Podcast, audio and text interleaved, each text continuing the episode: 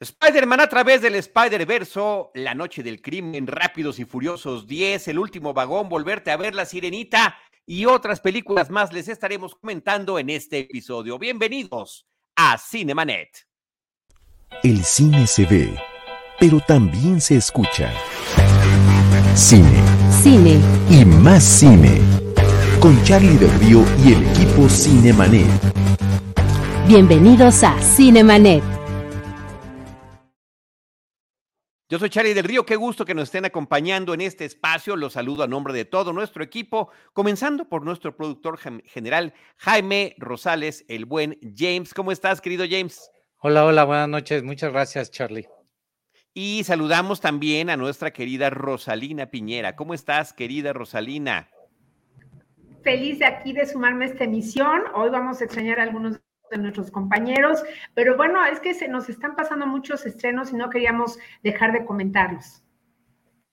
Así es, y va a ser una eh, emisión, una edición de nuestro podcast muy especial, James y Rob, porque vamos a estar platicando y alternando entre películas muy comerciales que están en la cartelera, pero también de algunos títulos que se pueden encontrar en espacios como la Cineteca Nacional o incluso la plataforma de Netflix. Así que poco a poco los iremos comentando. Yo sí quiero mandar estos saludos al resto de nuestros compañeros. El buen Enrique Figueroa Naya, que ha estado con una cantidad de actividades impresionante, pero que hoy no se siente bien después de tanta, de tantas eh, eh, aventuras que ha tenido eh, le mandamos un gran saludo y lo mismo hacemos también para nuestros compañeros de Cine Premier del podcast Crossover eh, que hacemos con eh, Penny Oliva y con Iván Ivanovich Morales, que los queremos mucho, van a estar fuera un par de semanas, muy merecido descanso, muy merecido break ya ellos les comentarán, así que pues mientras tanto nosotros estaremos en Cinemanet hablando de series, hablando de películas. Hoy tenemos puras películas, la mayoría de ficción, por ahí se cuela y qué bueno que lo hace un documental, pero si les parece bien, querido James y eh, Ross, podemos empezar con el estreno de la semana que eh, estamos, en la que estamos eh, transmitiendo y grabando este episodio, Spider-Man a través del Spider-Verso es una de las películas que me parece más esperadas de este año, Spider-Man Across the Spider-Verse, después del éxito de la película previa animada, donde eh, nos presentan a Miles Morales y todas estas aventuras que él tiene entrando en contacto con otros hombres y mujeres araña de distintos universos, de, de qué manera este multiverso o este Spider-Verse o Spider-Verso empieza a, eh, empiezan a combinarse los personajes. Y lo que tenemos en esta nueva entrega que llega a cartelera el día de hoy es eh, verdaderamente espectacular, primero en términos eh, visuales, eh, todo lo que habían logrado con esta combinación de técnicas de animación, de movimiento, cámara, eh, de eh, efectos especiales, creo que lo terminan magnificando a unos niveles, ya eran artísticos desde la película pasada, pero me parece que le meten un empeño brutal en esta nueva entrega.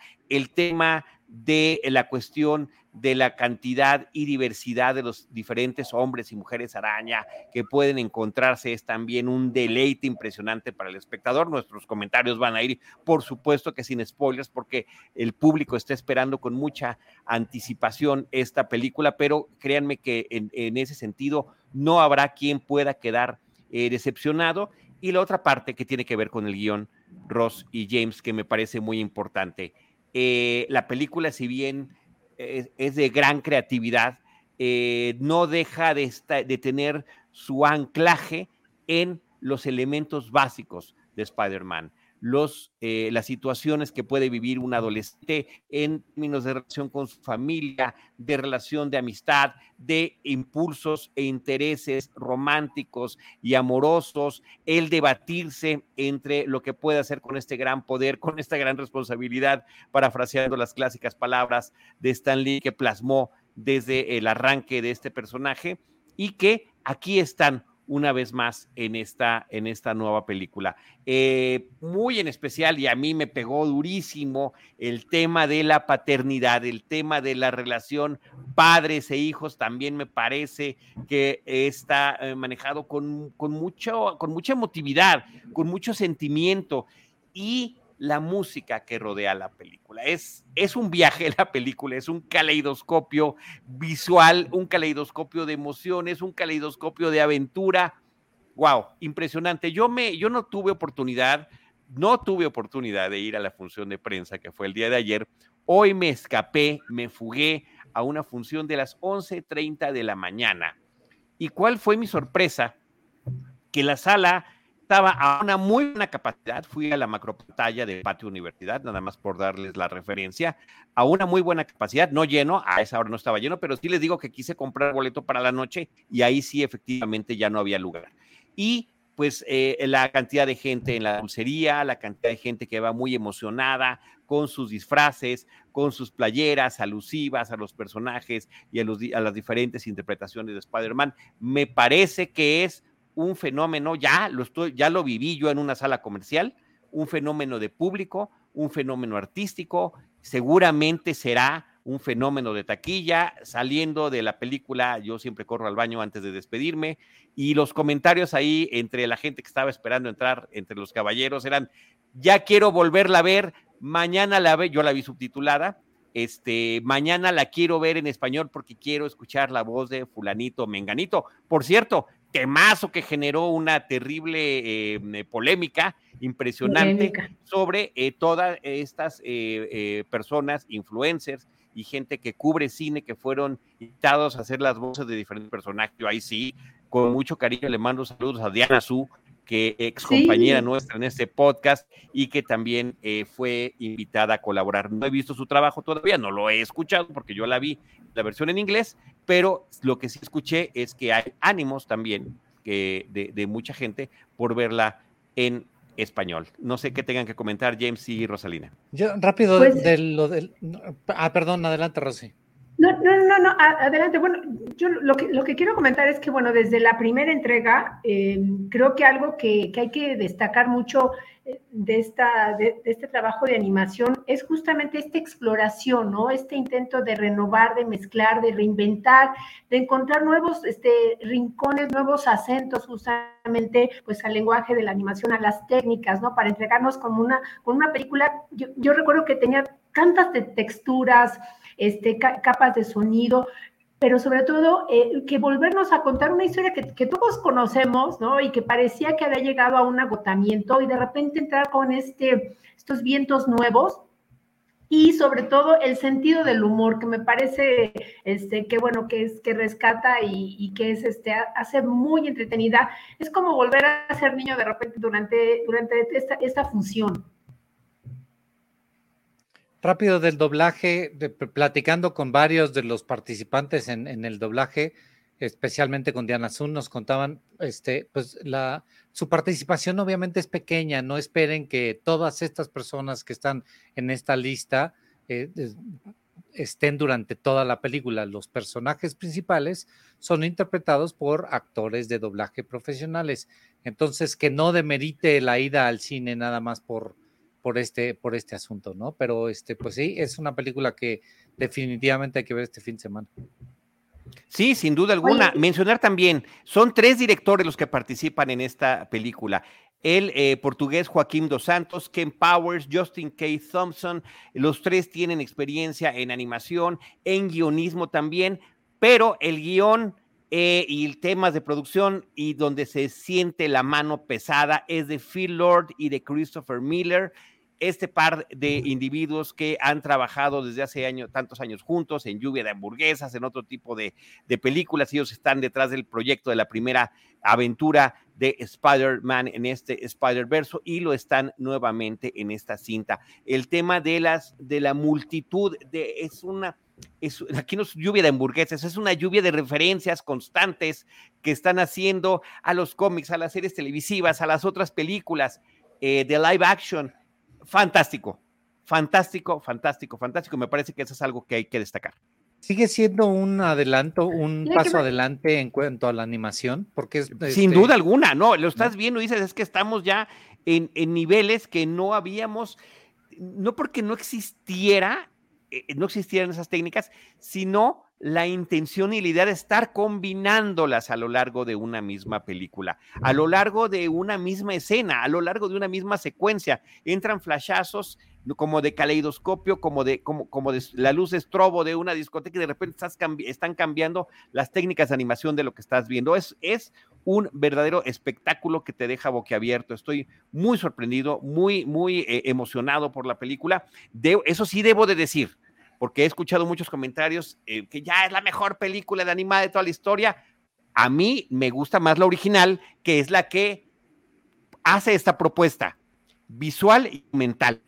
Y con eso que mencionaba Rosalina Piñera de el humor que están integrando esa parte está aquí, pero me parece que esta es muy estilo el Imperio contratacos. Es más, es, es, es, tiene momentos mucho más serios, tiene momentos mucho más solemnes que la película anterior. Y también hay que decir que está concebida como una trilogía a partir de esta segunda película. Eh, se queda en un cliffhanger, anuncian la siguiente película que vendrá. No tiene escena post créditos, por cierto, por si después de estar ya este rato eh, viendo la película eh, eh, tienen como yo alguna necesidad fisiológica. Pero lo que sí está bien padre al final de la película es las, los dibujos de animaciones durante los créditos finales principales. Es, es como retomar algunas escenas de la película con un estilo visual muy particular. Estamos viendo en pantalla primero una nota de estilo de F que habla con, con, Cruz Contreras, que es uno de los animadores mexicanos que participa en la película, y además una nota de Guillermo del Toro, un retweet de Guillermo del Toro, donde hace un quote de esta película marca un nuevo hito en animación, el lenguaje, plasticidad y potencia, hay que verla en el cine. Entonces, pues sí, como dice Charlie en, pantalla grande, ¿no? Palabra de Guillermo del Toro. Este... alabado sea el señor Alabado sea el señor del Toro. Entonces, ¿sí? ¿De cuándo es este tweet, James? ¿No? Y, si una vez en el... ¿Cómo, Rosy? ¿Sí, Rosalina? Y yo diría que verla en el idioma original y también una vez en el doblaje, ¿no? Bueno, varias veces. yo creo que, sí, vamos a ver, vamos a ver números muy esta, esta doble visión, ¿no? Esta doble experiencia esta doble perspectiva también. Eh, yo creo que vamos a ver cosas muy interesantes en lo que tiene que ver con la taquilla eh, y que lo, sabremos los primeros números pues, este mismo fin de semana que está por comenzar. Así que ahí está Spider-Man a través del Spider-Verso y que eh, cumple, creo que sí, llena todas las expectativas que pudimos haber tenido. Vámonos de esa película de la gran cartelera comercial, Rosalina Piñera, para que nos platiques una cinta que se encuentra exhibiéndose en la Cineteca Nacional. La película se llama La Noche del Crimen, el título original, La Nuit du, y no sé cómo se diga 12 en francés. la Noche de los 12 sería la traducción literal. Rosalina. Yo tampoco, pero vamos, vamos, Sí, la, noche, la noche del 12. Sí, en Francia, este, Bélgica, dirigida por Dominique Moll, eh, un guionista y director, pues nacido eh, en Alemania, que pues, se graduó en Nueva York y que nosotros lo conocemos ya también en México por película, una mierda en esta película con un toque así de Hitchcockian, protagonizada por Sergi López un extraño que, una familia que conoce un extraño y empiezan a, tener como sospechas acerca de su personalidad. Bueno, La Noche del Crimen, que está de estreno en la Cineteca Nacional, pues arrasó con los premios César este año. Eh, como la mejor película, la mejor dirección para Dominic Moll, el actor revelación, actor de reparto, guion adaptado y sonido. Y uno convendría preguntarse, ¿no? Este, si la historia, si una historia que, que esté inmersa en el mundo policial, en donde un investigador está tras la pista de un crimen, ¿no? De, de una mujer. ¿Por qué tan fascinante? Por supuesto que es la manera de hablar, ¿no? Creo que hay series y películas acerca, bueno, de, cómo se resuelve el crimen, pero aquí nos habla de una parte eh, humana, tanto del investigador como de, de la víctima, ¿no? En, en este caso.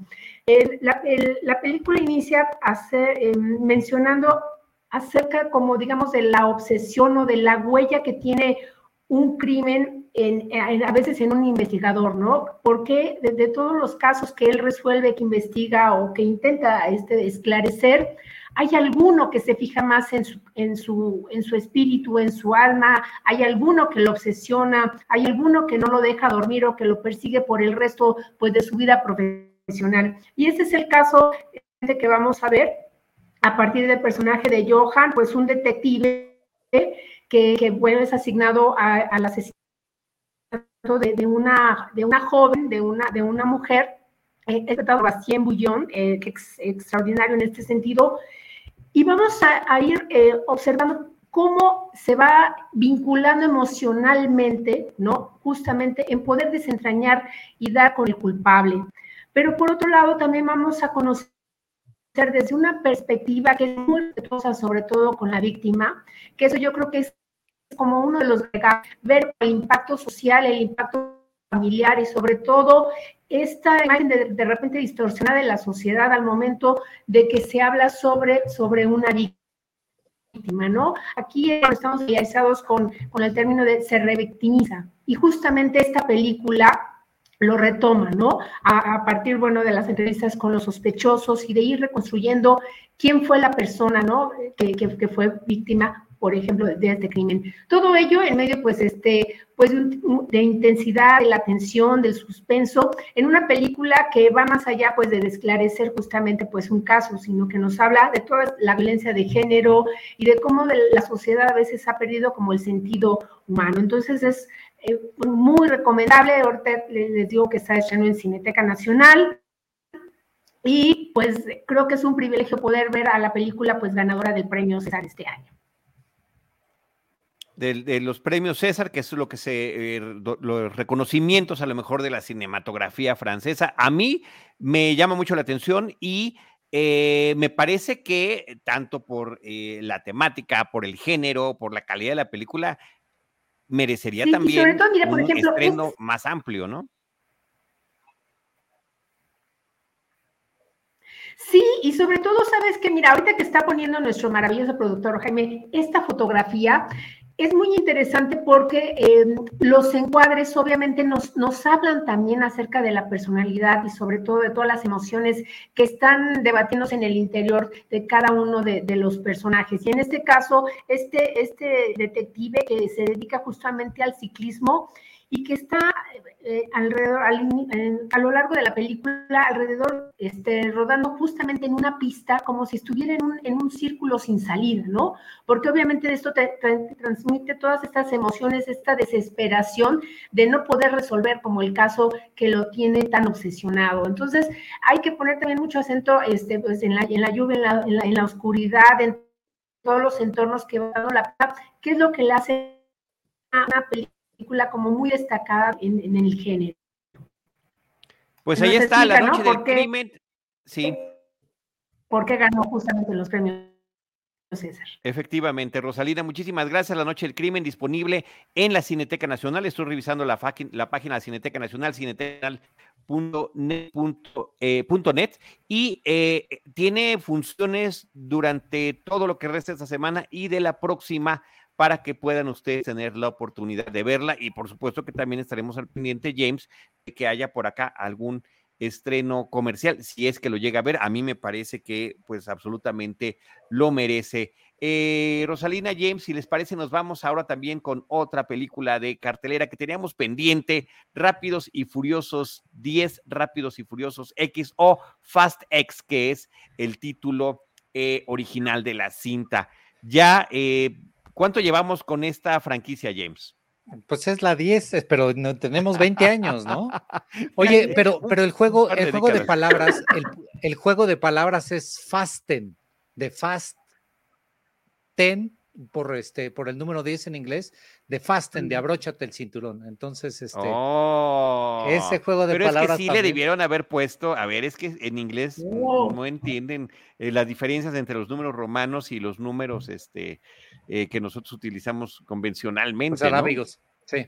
Los arábigos, no es posible. Pero bueno, eh, gracias porque no le había entendido a ese, a ese, a ese juego de palabras. Sí, ese juego de palabras de abróchate el cinturón, ¿no? Una, una película que, este, que retoma que retoma ya la familia, ya tenemos una familia nuclear de Vin Diesel y Michelle Rodríguez, y el niño que nos han cambiado, creo que al niño durante bastantes ocasiones, que cada vez vemos un niño distinto, pero bueno, este, sabemos que es su, su hijo, y este, y de cómo los mandan a una misión, este, uno de los muchachos prefiere tener una misión única, quiere ser líder y quiere, quiere de alguna forma destacar y se encuentran con que es una trampa y cayeron redonditos y entonces la única forma de rescatarlos, de rescatar a todos sus amigos y de rescatar a su familia y de rescatar a su hijo, obviamente Vin Diesel va a tener que echarse unas carreritas clandestinas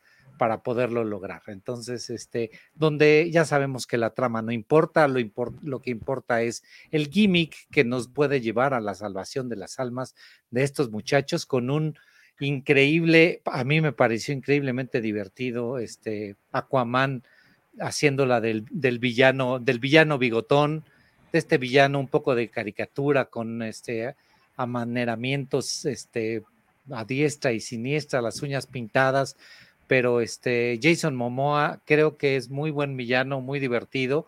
Charlize, eh, Charlize Theron haciéndola esta doble papel de, de villana, pero tiene que ayudar a Michelle Rodríguez a escapar, pero termina peleándose con ella. Entonces, la verdad es que es una película, a mí me lo pareció muy divertida, sí me pareció una película muy entretenida, sí es emocionante, pero por supuesto sabemos que es la cosa más absurda del mundo. Si ya estuvieron en el espacio, pues ahora, ¿qué es, ¿con qué nos van a sorprender en esta ocasión, no? Charlie.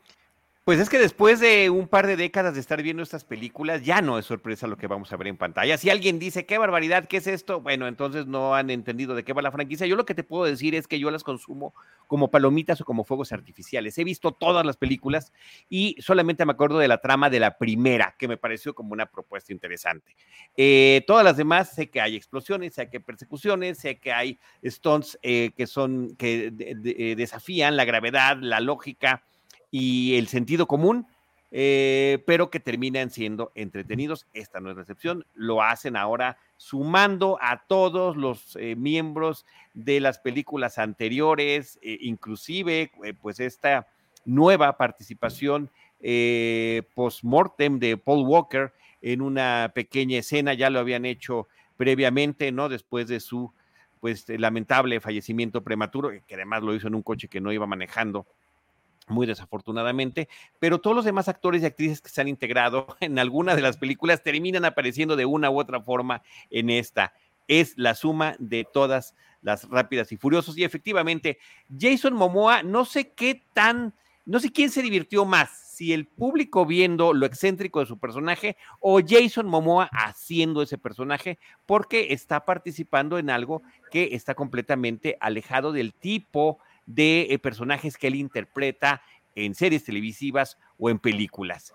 Eh, que es manifestarse de esta manera tan extrovertida, eh, tan excéntrica, debo de volver a utilizar esa palabra. Rosalina.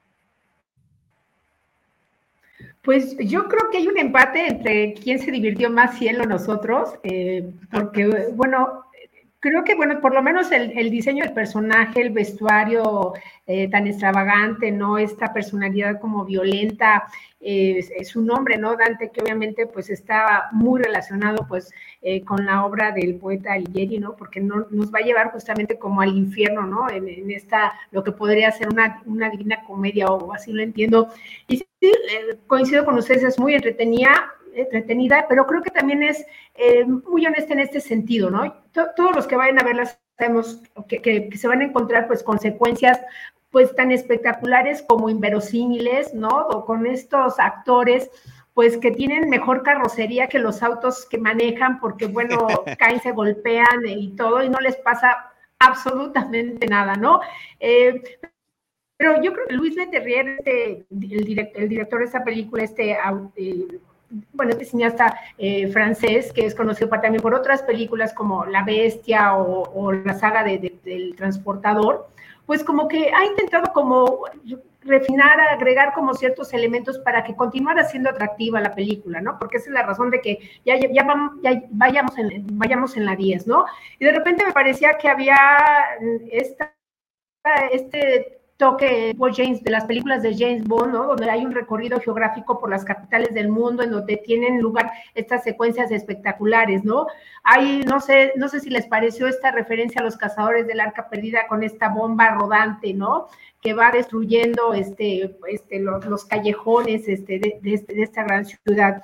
Eh, y bueno, en, cuestión del elenco, pues sí, se, vio que sacaron como lo mejor de todas las filas. Vamos a ver ahí este, a Rita Moreno, a Helen Mirren, o, obviamente a, todos los, los, demás este, rostros conocidos, que de repente, bueno, no, no quiero decir mucho para que no, quien no lo haya visto, pero de repente pues van cambiando de bando, hay de ciertas como, como sorpresas, pero pues son, es, la película es una secuencia como interminable de persecuciones por aire, por tierra, por mar, en este caso no hubo en el espacio, ¿no? Pero pues este, pues en este sentido, pues yo creo que también es sumamente disfrutable. Creo, que también la secuencia inicial con Paul Walker es como este apelar a la nostalgia, ¿no? Este tributo, ¿no? Y recuperar un poco también el ambiente original, pues, de, de la película que inició esta franquicia. Y, yo me quedé mucho pensando mm, después de ver estas, estas secuencias de cómo en películas clásicas, ¿no? Que, que empezaron con, con, estas persecuciones automovilísticas, estaba pensando, por ejemplo, en Bullet, ¿no? Con Steve McQueen, ¿no? Que es así como justamente como donde inicia como estas rivalidades, ¿no? Estos duelos entre buenos y, y villanos sobre ruedas o este eh, contacto en Francia con Jim Hackman y esta secuencia inolvidable, ¿no? Este, donde va esquivando a todos los civiles para poder, bueno, pues dar con, con su objetivo.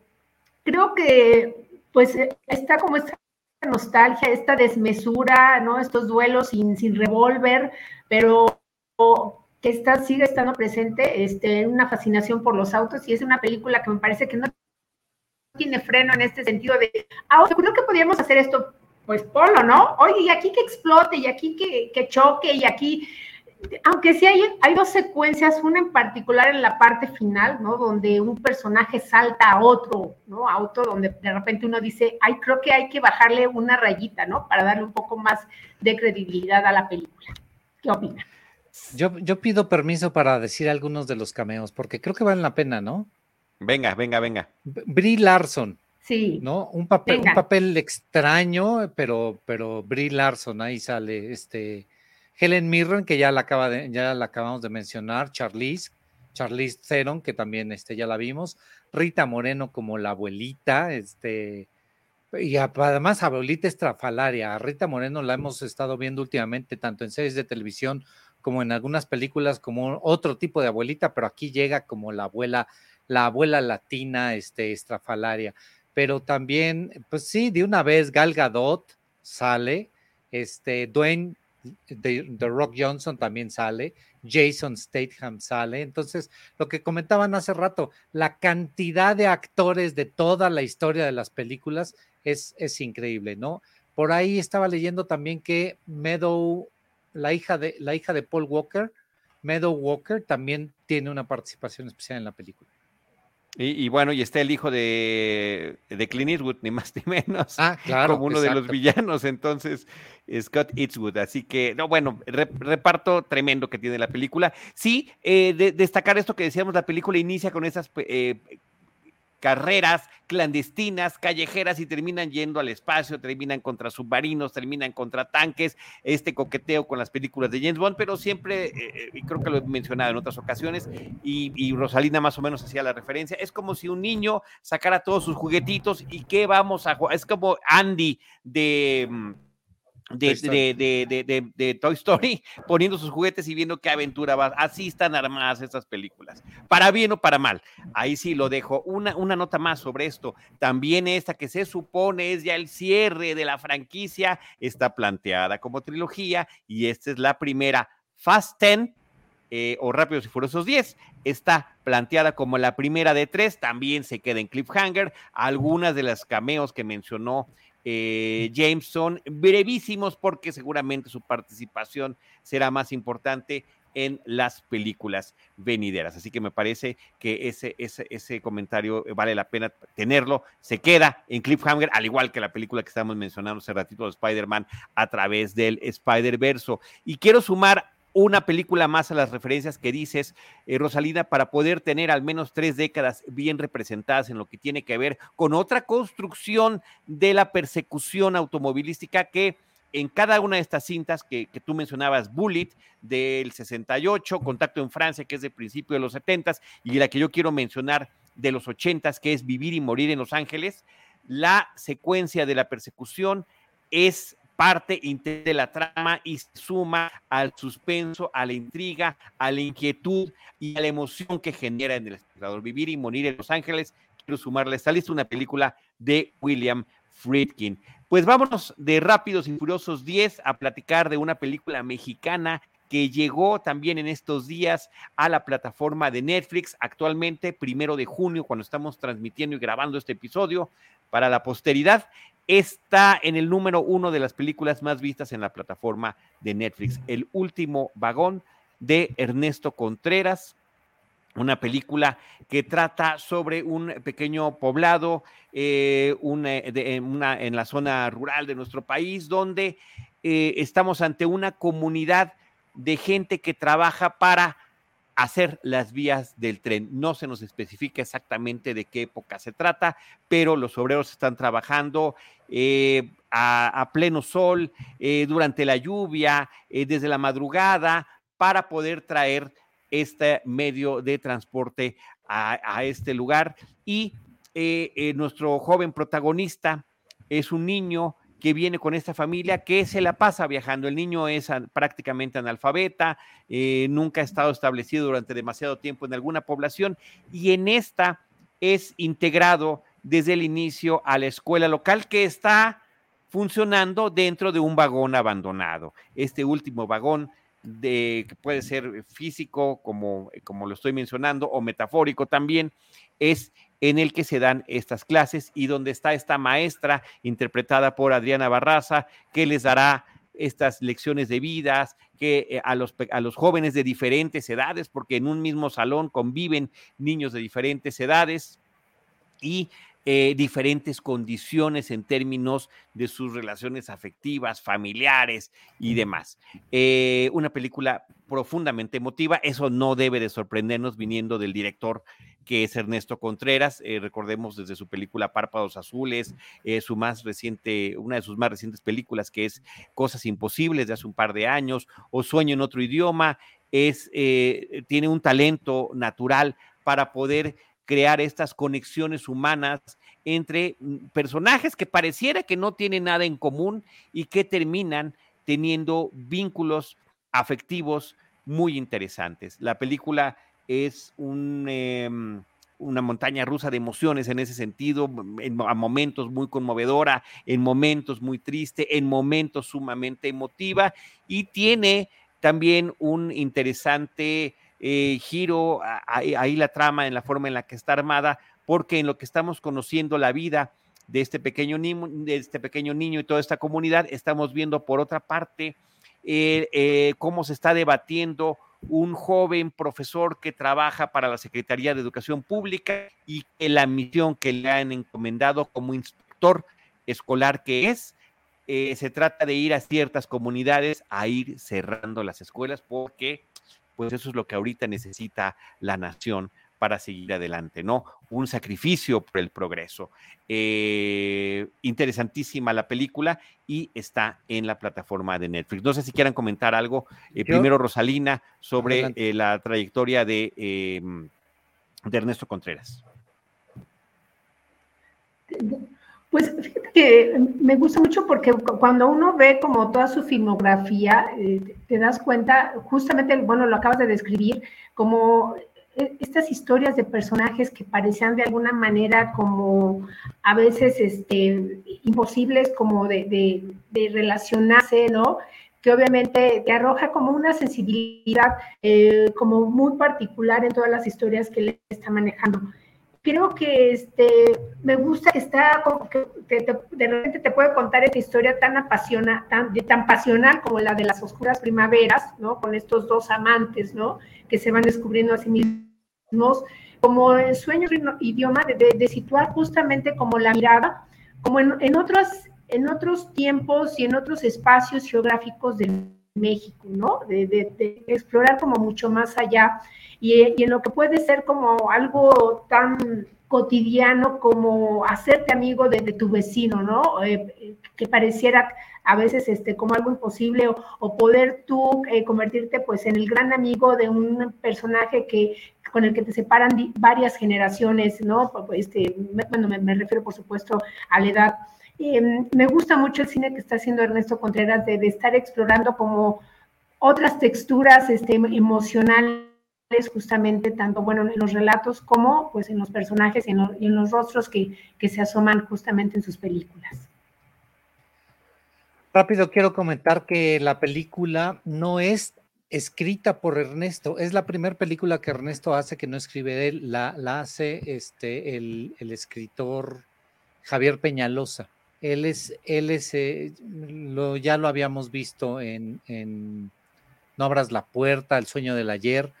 Bueno, ya habíamos visto su trabajo en esas, en esas películas, pero en este caso en particular, Ernesto Contreras, este, trabaja un guion que no es suyo, es una especie de película por encargo, en donde ya saben la sensibilidad de Ernesto para, para este tipo de cosas, entiende perfectamente bien. Hay una, hay una entrevista de Alejandro Adelemán con Adriana Barraza que espero este, no se la pierdan, donde, donde ella habla de la identificación que tiene con el personaje, particularmente por la, eh, por la experiencia que tiene Adriana siendo maestra de actuación, ¿no? Entonces, este, dos detalles que quería comentar sobre la película. Sí, nada más. Y una precisión, querido James. Normalmente en, en, la, en el arranque, en, los trabajos de ficción de Ernesto Contreras, es su hermano Carlos Contreras el que hace los sí, guiones. Exacto, exacto. Y eh, no, no el propio Ernesto. Ernesto siempre ha estado en, el tema de la dirección eh, y eh, su hermano Carlos es el que lo ha apoyado en algunos de sus guiones, pero desde Cosas Imposibles ya no había trabajado con Carlos. Recordemos que Cosas Imposibles me parece que todavía está filmada en los tiempos del inicio de la, de la pandemia. Es un guion también que le presentan, él conoce un guion de Fanny Soto en alguno de estas actividades de, de, promoción cinematográfica y de jóvenes talentos, le encanta el guion y hace esta película que a mí me parece hermosísima y muy bien lograda también la de, la de Cosas Imposibles. Y esta cinta del último vagón, sí. eh, eh, de, el guion es de Peñalosa, pero está basada en una novela. Entonces, bueno, ese es, ese es el dato. Y también comentar, también los compañeros de Cinema Tempo ya lo entrevistaron, ¿verdad? Eh, ¿O no? Ah, no, no, no, Ernesto. Ernesto. Ah, Ernesto no. todavía no, ok. Sí, no. Muy bien. Bueno, pues ahí está. Está en la plataforma de Netflix, absolutamente recomendable. Ojalá que tengan una oportunidad de poder verla. Rosalina, también en Cineteca está un documental mexicano que se llama Volverte a ver.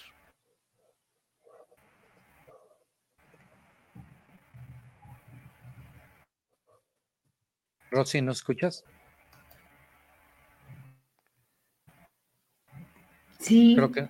Sí, mira, eh, sí. ahí está. Ahí estamos de nuevo. Sí. ¿Sí? Eh, volverte a ver, Rosalina, pues, el documental Volverte Se trata, a ver. bueno, este estreno en Cineteca. Sí. Es un documental de eh, la mexicana Carolina Corral, documentalista, es antropóloga visual, lo cual es un aspecto muy importante ¿no? Ella estudió en la Universidad de Manchester, se ha dedicado a la realización de cine documental de manera independiente y sobre todo con la mirada justamente como en temas, en temas femeninos. Volverte a ver es un documental que es tan duro como necesario porque, bueno, aborda justamente pues la labor, ¿no? Este, de, de, todas estas mujeres, son queridas, sus seres queridos, y que han, se, han tenido que entrenar como peritos forenses para poder eh, participar justamente en la exhumación de cuerpos en las fosas.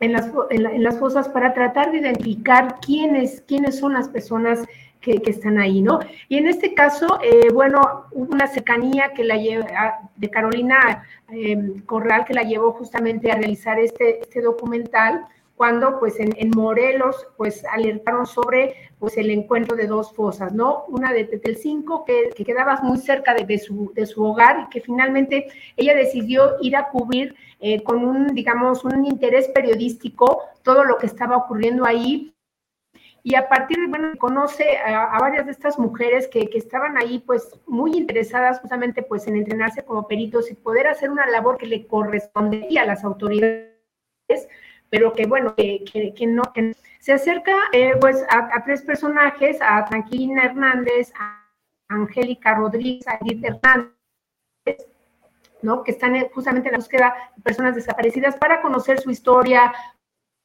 sus hogares y justamente la tragedia, la desaparición eh, posada ha impactado en sus vidas. Que les quiero compartir, que el doctor minutos de empezado cuando yo las por el, la, la, la, directora eh, ese Ros, eh, está la conexión. Es inevitable, eh, por ejemplo, muy, muy, muy, querida Rosalina.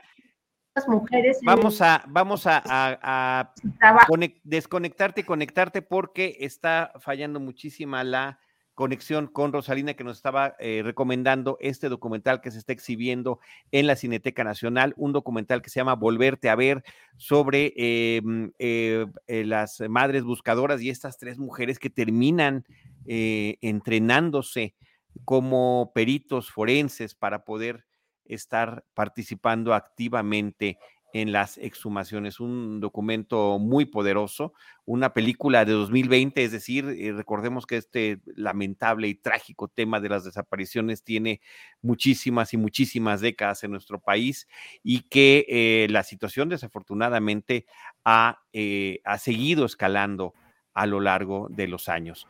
Em, actualmente hay más de 111 mil personas desaparecidas en nuestro país. Ya te tenemos de nueva cuenta, Rosalina se estaba cortando. Eh, si quieres, eh, eh, por favor, retomar desde lo que nos estabas comentando de las impresiones que te había dejado conocer a estos tres personajes, a estas tres mujeres protagonistas de este documental que se llama Volverte a ver. Sí, sí, justamente, bueno, estas escenas, sí, en algunas de las escenas eh, por ejemplo, cuando están ahorita eh, flotando en el agua, que de repente son estos escapes necesarios de ellas, ¿no? Porque justamente enfrentarse todo ante todo el horror. Algo que me conmovió muchísimo del documental y que obviamente hace la gran diferencia entre estas mujeres buscadoras, entre las madres buscadoras, todos los familiares que se han dedicado a rastrear, este, pues, a, sus, a sus familiares que han estado buscando en estas fosas comunes, es que todo objeto que encuentran, ¿no? Todo rastro humano, lo recogen con un cariño porque saben que perteneció a un ser humano, ¿no? Que hubo una vida ahí que se perdió y que merece respeto y es como este afecto compartido entre todos aquellos que han perdido sus familiares. Vamos a, es también muy didáctico en este sentido porque nosotros aprendemos cómo ellas empiezan no solo a describir los objetos, sino empiezan como también a relacionar las historias y nos empiezan a dar pistas de cómo, se pueden identificar ¿no? Este, los restos, cómo se, cómo se, este, se clasifican, qué te arroja el haberlo encontrado cubierto con tierra o alejado en, en, en otro lugar. ¿Qué, representa justo este, todo, este, todo este entorno que de repente, bueno, cuando vemos en las noticias, pues no está esta parte como humana, que me parece que el documental de Carolina Corral recata este, como la parte ¿no? de, este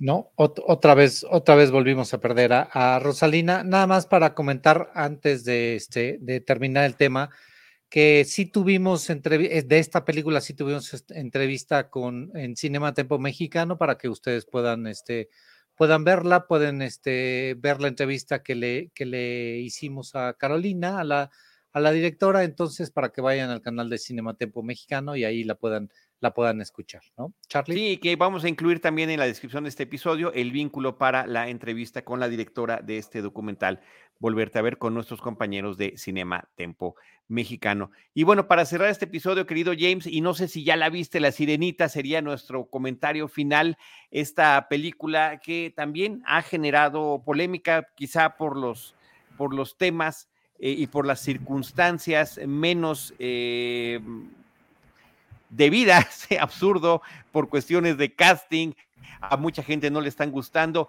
Hemos sido nosotros también quejumbrosos de los eh, remakes live action de las películas animadas de Disney. Hemos, hemos comentado y lo hemos dicho que ciertamente es un esfuerzo de es principalmente económico por retomar la nostalgia por estas películas que han sido muy taquilleras en su momento. Este dicho eh, mexicano que tenemos eh, de, que eh, es un, ¿cómo, se dice James cuando parece que es un fogonazo de un, de un instante? Este, ¿One Hit Wonder No, pues más que One Hit Wonder, que pega mucho en el momento, pero después llamarada de petate. Se nos olvida. Llamarada de petate, llamarada de petate, eso es lo que quiere decir, perdón, fogonazo, imagínate nada más, llamarada de petate. Eso termina sucediendo con la mayoría de estas películas que han sido eh, adaptadas a live action.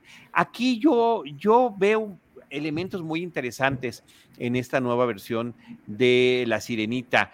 Eh, de entrada, la, el propio, la propia selección de Halle Bailey, que yo desconocía quién era ella cuando se anunció, e inclusive muy posteriormente, y resulta que es un talento muy grande por mérito propio, una joven de actualmente de unos 23 años, que desde muy pequeña ha estado interesada en la cuestión del canto, de la composición musical, ha hecho un dueto con una de sus hermanas, han tenido un éxito impresionante, han cantado en programas televisivos, han cantado en estadios el himno nacional y me pareció eh, una voz muy poderosa y muy propositiva para la nueva versión de La Sirenita. Me tocó entrevistarla para la revista Cine Primera hora que ella estuvo por acá en nuestro país pero también la forma en la que se trataba de extender un poco más la historia de la sirenita original. Por una parte, ubicándola en un contexto caribeño para justificar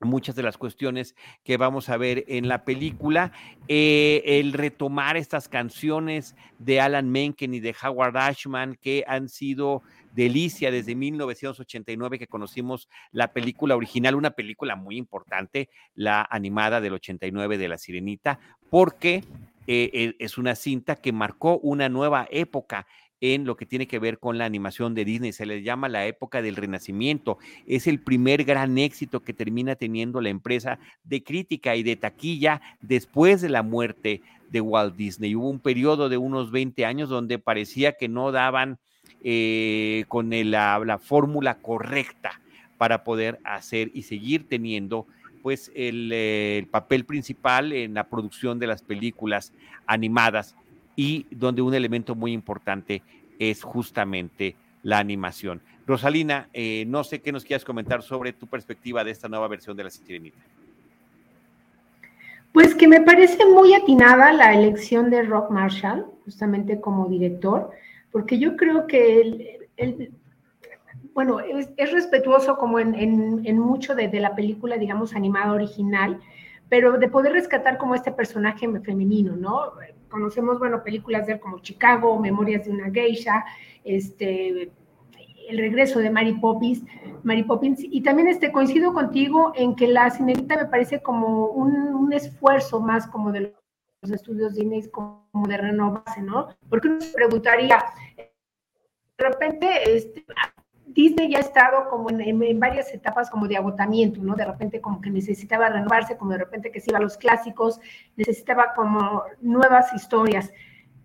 No sé, digo, yo no soy como también muy afecta, ¿no? A, contar justamente a, los famosos, eh, a, contar como estos clásicos como en personajes de carne y hueso, pero, pero creo que, que la película y el logro que tiene como este Rob Marshall y con esta actriz que es como dices toda una sorta por tapar, bueno, tiene una voz, este, una presencia, este, una figura que justo incluso en, todas aquellas partes en donde no se expresa, donde digamos como su actuación es, este, pues es muda, logra transmitir como esta ternura y esta, esta curiosidad, ¿no? Como de, no solo de, explorar este, un mundo nuevo, un mundo aparte, sino de unir justamente como dos universos que parecían eh, difíciles de conjuntar, que es el, mundo no, este, y el mundo pues, de, los humanos.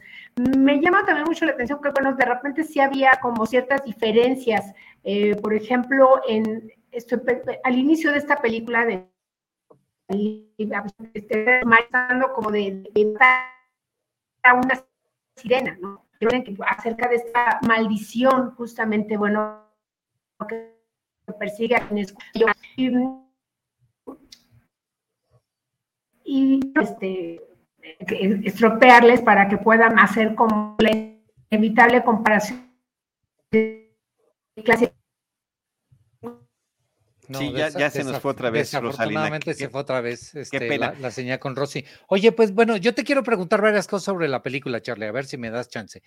La, la, primera, este, Melissa McCarthy, tengo mucha curiosidad por este, bueno, por verla a ella, ella sería tal vez la única razón que me llevaría a mí a ver una película en donde a, media, a, los tres minutos empiecen a cantar, porque este, eso, de, los musicales de plano a Jaime Rosales no, no se le da.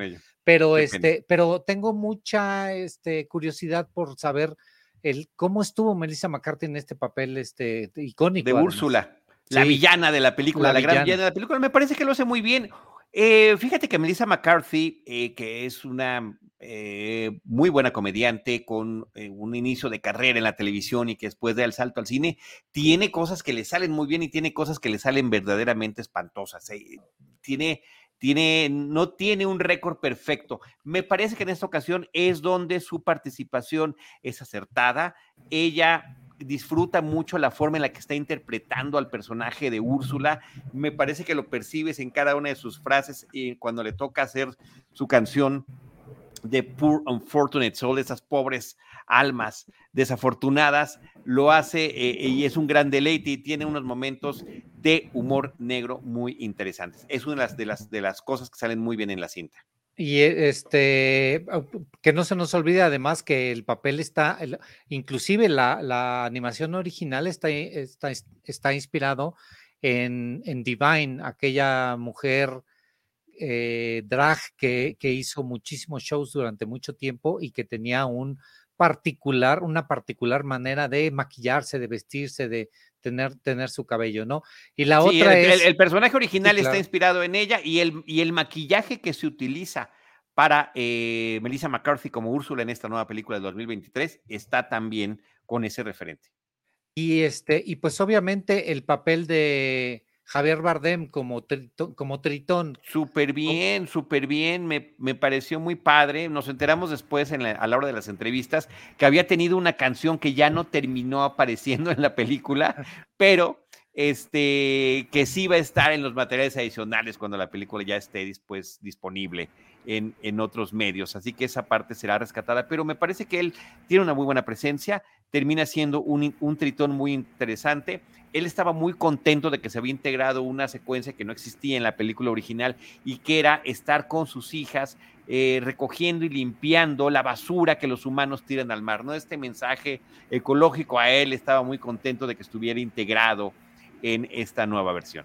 Y esas, y esas, finalmente esas diferencias con la película original son lo suficientemente radicales, cambian la trama de la, de la película, o estamos viendo básicamente la misma, la misma película, nada más que animada y medio trasladada con esta no le quiero llamar corrección política, pero sí tratando de eliminar estos, este tipo de situaciones en donde eh, dos, dos personas que apenas se acaban de conocer se enamoran y en donde ahora... Está mucho mejor justificada esa parte, sin duda. Es, digamos que es, es la versión animada hecha live action y un tanto cuanto expandida para abundar en algunos aspectos y me parece que una de las mejor logradas es justamente la parte del enamoramiento y voy a retomar lo que estaba comentando Rosalina Piñera, que tenía que ver con la parte y los momentos que no son breves en la que el personaje de Ariel, interpretado por Halle Bailey, no puede hablar.